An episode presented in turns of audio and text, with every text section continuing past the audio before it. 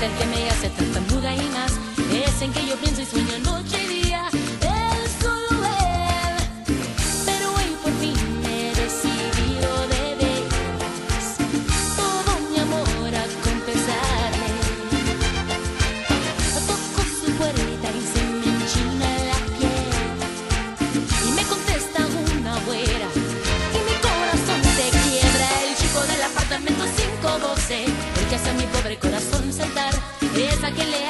noche y día que no puedo entregar.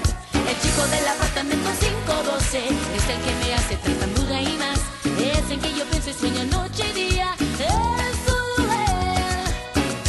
De veras que sentí mi corazón quebrándose cuando de repente me preguntó: ¿Buscabas a mi hermano? El chico del apartamento 512, el que hace mi pobre corazón saltar,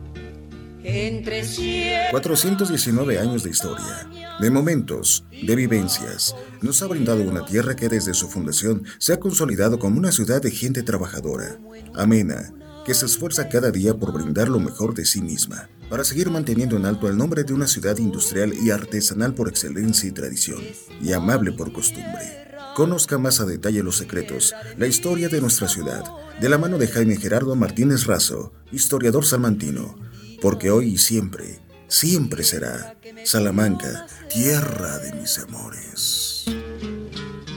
Ay, donde yo amé con febril locura. Ay, donde me amaron por vez primera.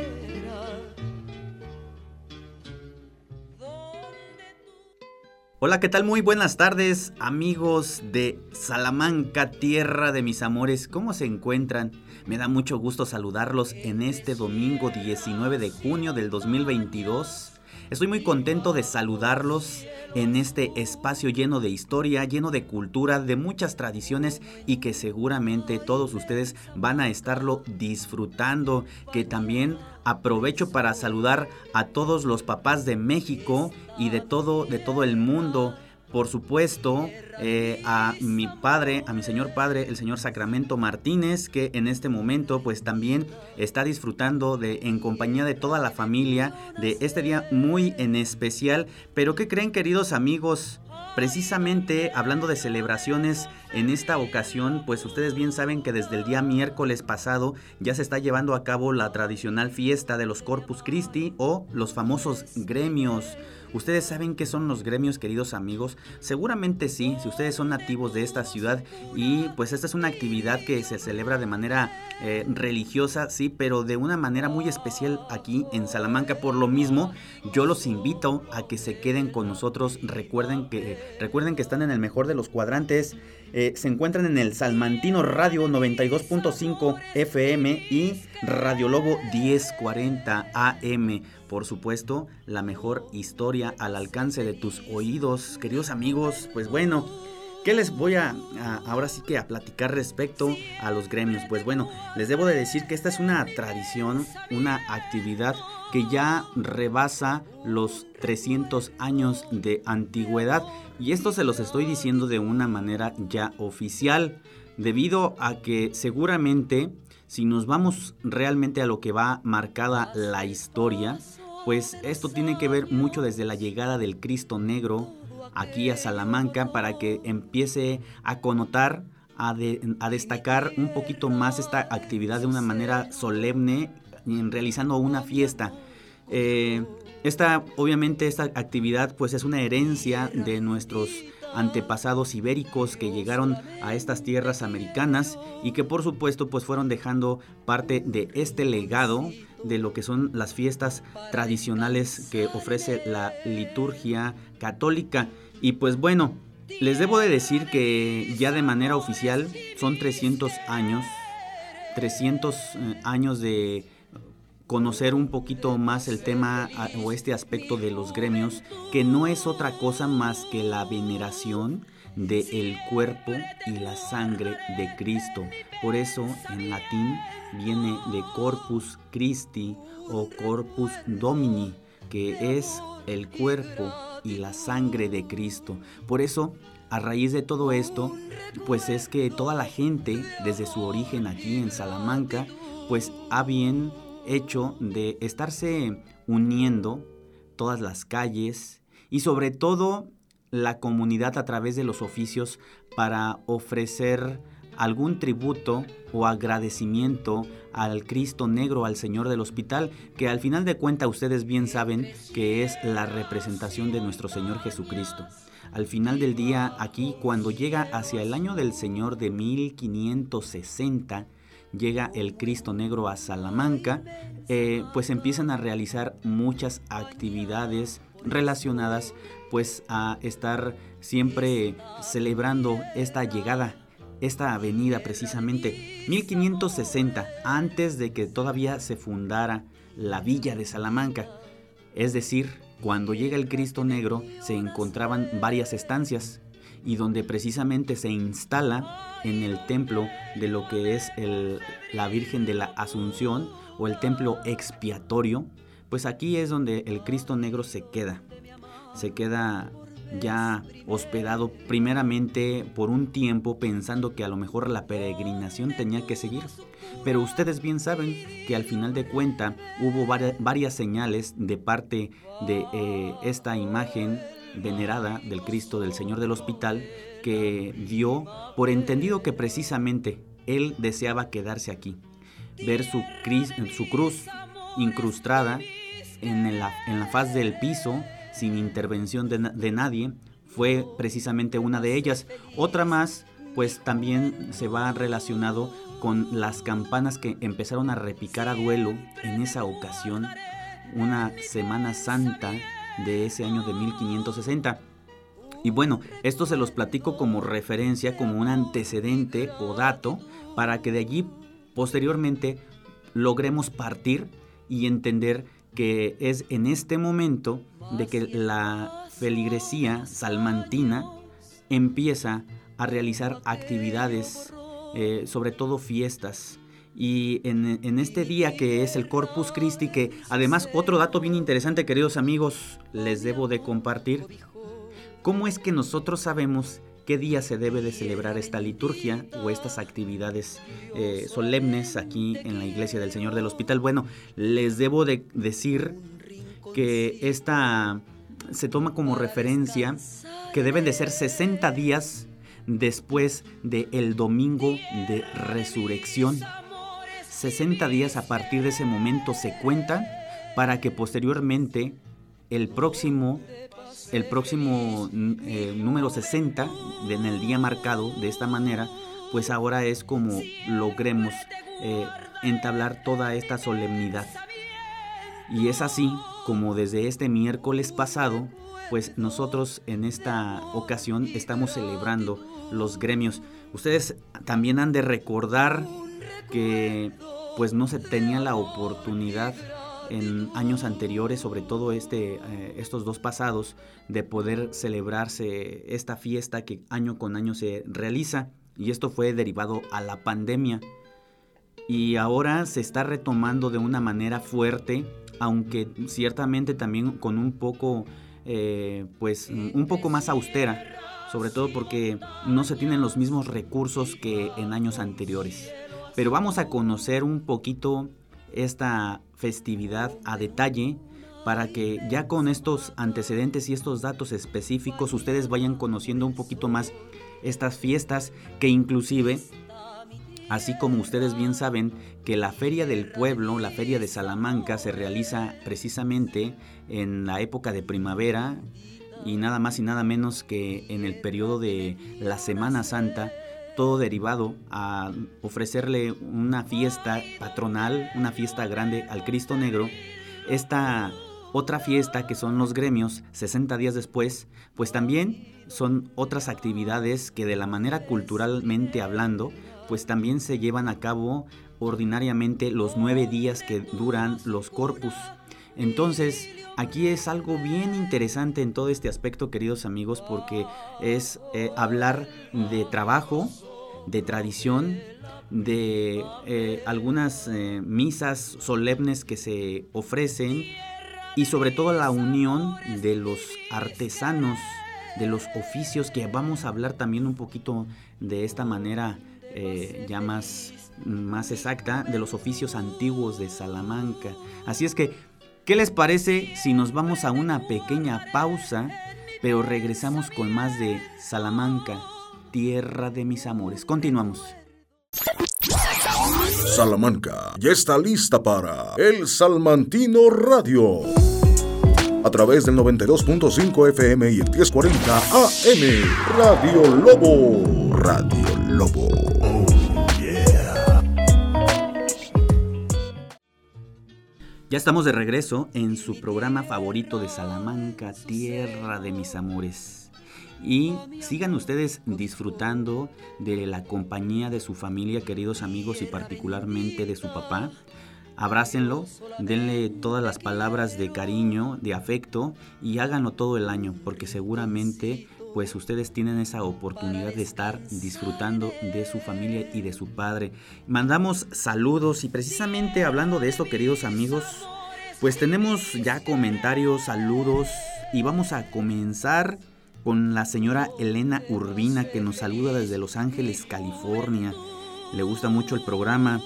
Eh, Miriam Escudero también dice saludos desde Coaxacualcos, Veracruz. Eh, María de la Luz Solís Pescador, aquí nos saluda desde la calle Independencia, por supuesto. Muchas gracias por estar pendiente de este programa. Y Luciano Mejía también nos saluda desde la Ciudad de México. Además, también Elena Alfaro nos saluda desde Ensenada, Baja California, que por cierto nos manda una fotografía que qué bárbaro, qué envidia, está disfrutando de la playa. Y en, los, y en Ensenada, imagínense ustedes, en Baja California. ¿Cómo ha de estar el calorcito por allá, verdad? Eh, también allá desde la comunidad de Cárdenas nos saluda Yolanda Flores. Y también nos saluda desde Texas, desde Houston, Esteban Yepes. Y bueno, tenemos muchos más saludos, pero eh, en un ratito más estaremos comentándolos. Les debo de platicar que, pues referente a los gremios aquí en Salamanca, florecían infinidad de pequeñas industrias o Un atardecer que salí para el lado de los surcos y allí andaba en, en él aquel hombre. Se encontraba montado en un enorme caballo que le decía el Bayo. Y mi tío Elías en otro colorado llamado el Charrasqueado. Ambos traían lazado a otro animal todavía bronco, pues trabajo les costaba mantenerlo quieto. Por fin, después de un rato, el toro bajó de su caballo y a pelo le subió al bruto, quien no tardó mucho en mandarlo por los aires. Mi admiración fue cuando vi que él salió volando y al caer en forma espectacular se levantó de inmediato y se volvió a subir, como si ni siquiera hubiera tocado el suelo, solo para durarle tan solo una vez más pocos instantes, pues casi después lo volvió a tumbar aquel animal todavía en su estado bruto. Mi tío, al ver esto, lazó el caballo y junto con el vallo los llevó a los corrales, señal de que la faena de la montada había terminado y esta sería continuada hasta el otro día en el que el jinete se encontraba ya un poco más sobrio, porque seguramente con un poco de aguardiente también estaba un poco ensalzado. Esto sucedía mientras el toro se la sentenciaba al caballo con palabras que me habían sido prohibidas repetir, pero que una y otra vez le decía que muy pronto se volverían a ver, porque a él ningún caballo, por muy fuerte que éste estuviera, le hacía esto y que muy pronto le iba a hacer bailar. Así, el toro le había lanzado ese reto a aquel caballo todavía bruto. Esto de lo que fui testigo, que además de esta forma presencial se me quedó muy grabado en mi mente y sirvió para después fustigar con rigor a mi caballo de caña y que me dejara caer de vez en cuando para tener la oportunidad de repetir todas las palabras que el toro había dicho a su retinto sin que nadie me oyera. Por supuesto. Y pasó solo algún tiempo y ese caballo tan bronco y arisco se convirtió en su más consentido. Y a todos, a todos lados andaba con él principalmente cuando ya la botella de aguardiente le estilaban los últimos chorros. Y así continuó la vida de este hombre cuyas dos pasiones visibles en su vida fueron los caballos y el vino. Al final, al final fue este último su compañero. Por estos tiempos, según cuenta la historia, hasta este rancho llegó para establecerse un hombre procedente de algún lugar muy dentro de los cerros y así buscar una mejor forma de vida para él y su familia. Entre sus pertenencias, ese hombre que llegó trajo un ganado como de 150 cabras lecheras, tres o cuatro burras pandas y un viejo caballo que daba lástima tan solo de verlo. A ese hombre que llegó de entre los cerros le decíamos don Chemita, y entre su familia venía una hermosa jovencita entre escasos 15 y 16 años. Su nombre era como ella, Agripinita, y tenía el pelo muy bonito, grande y rizado, que le gustaba lucir muy limpio por las tardes.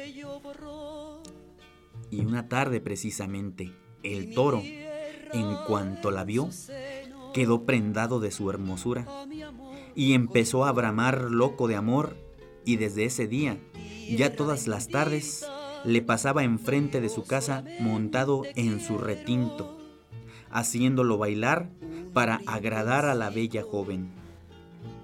Tanto le impresionó la juventud y la belleza de aquella señorita a el toro, que tuvo la osadía de comentar entre sus amistades que esa flor él se la iba a llevar arriba de su retinto.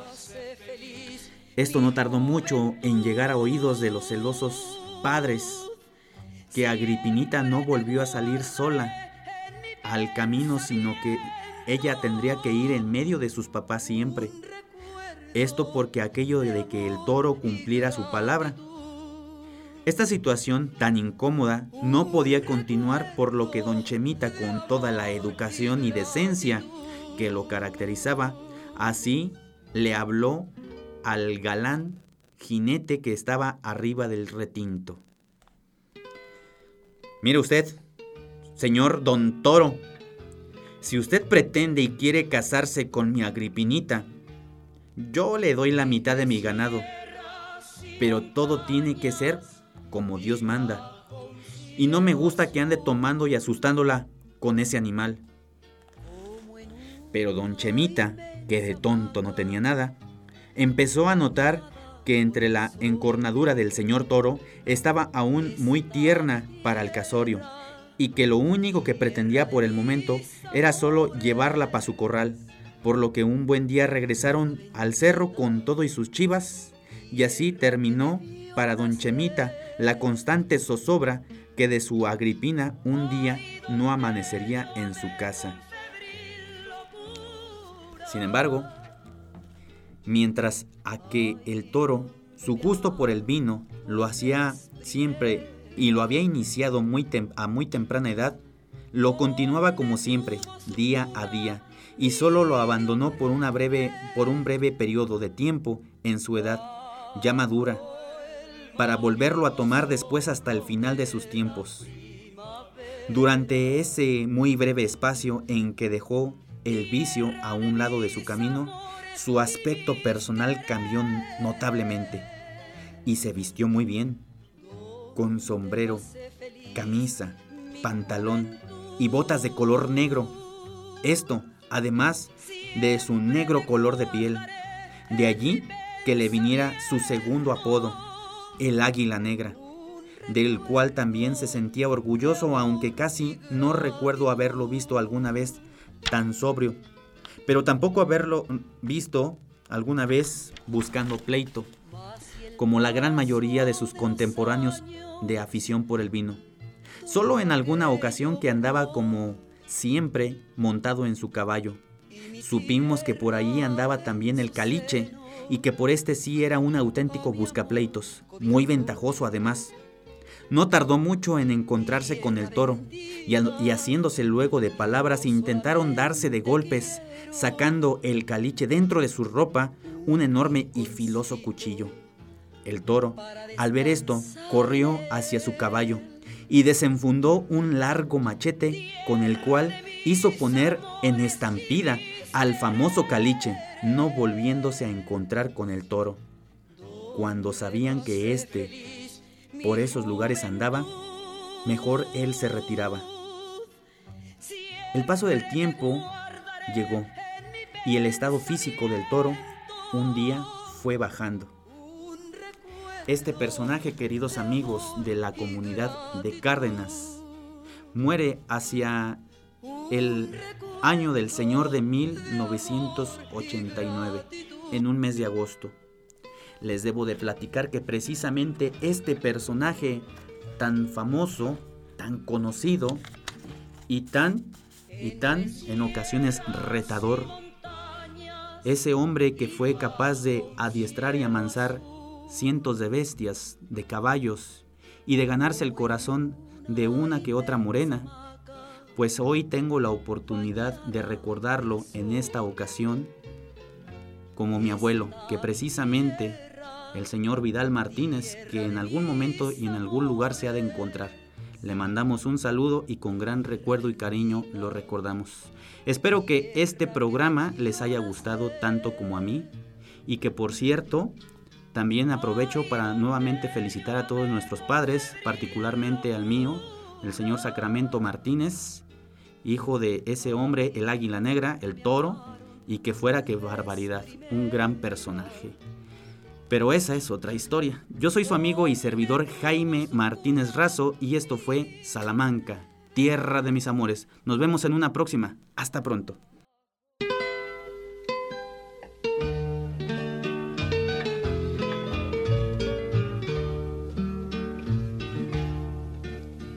Entre 419 años de historia, de momentos, de vivencias, nos ha brindado una tierra que desde su fundación se ha consolidado como una ciudad de gente trabajadora, amena, que se esfuerza cada día por brindar lo mejor de sí misma, para seguir manteniendo en alto el nombre de una ciudad industrial y artesanal por excelencia y tradición, y amable por costumbre. Conozca más a detalle los secretos, la historia de nuestra ciudad, de la mano de Jaime Gerardo Martínez Razo, historiador salmantino, porque hoy y siempre, siempre será Salamanca, tierra de mis amores.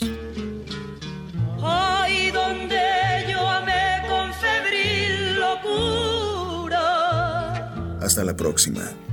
Ay, donde me amaron por vez primera.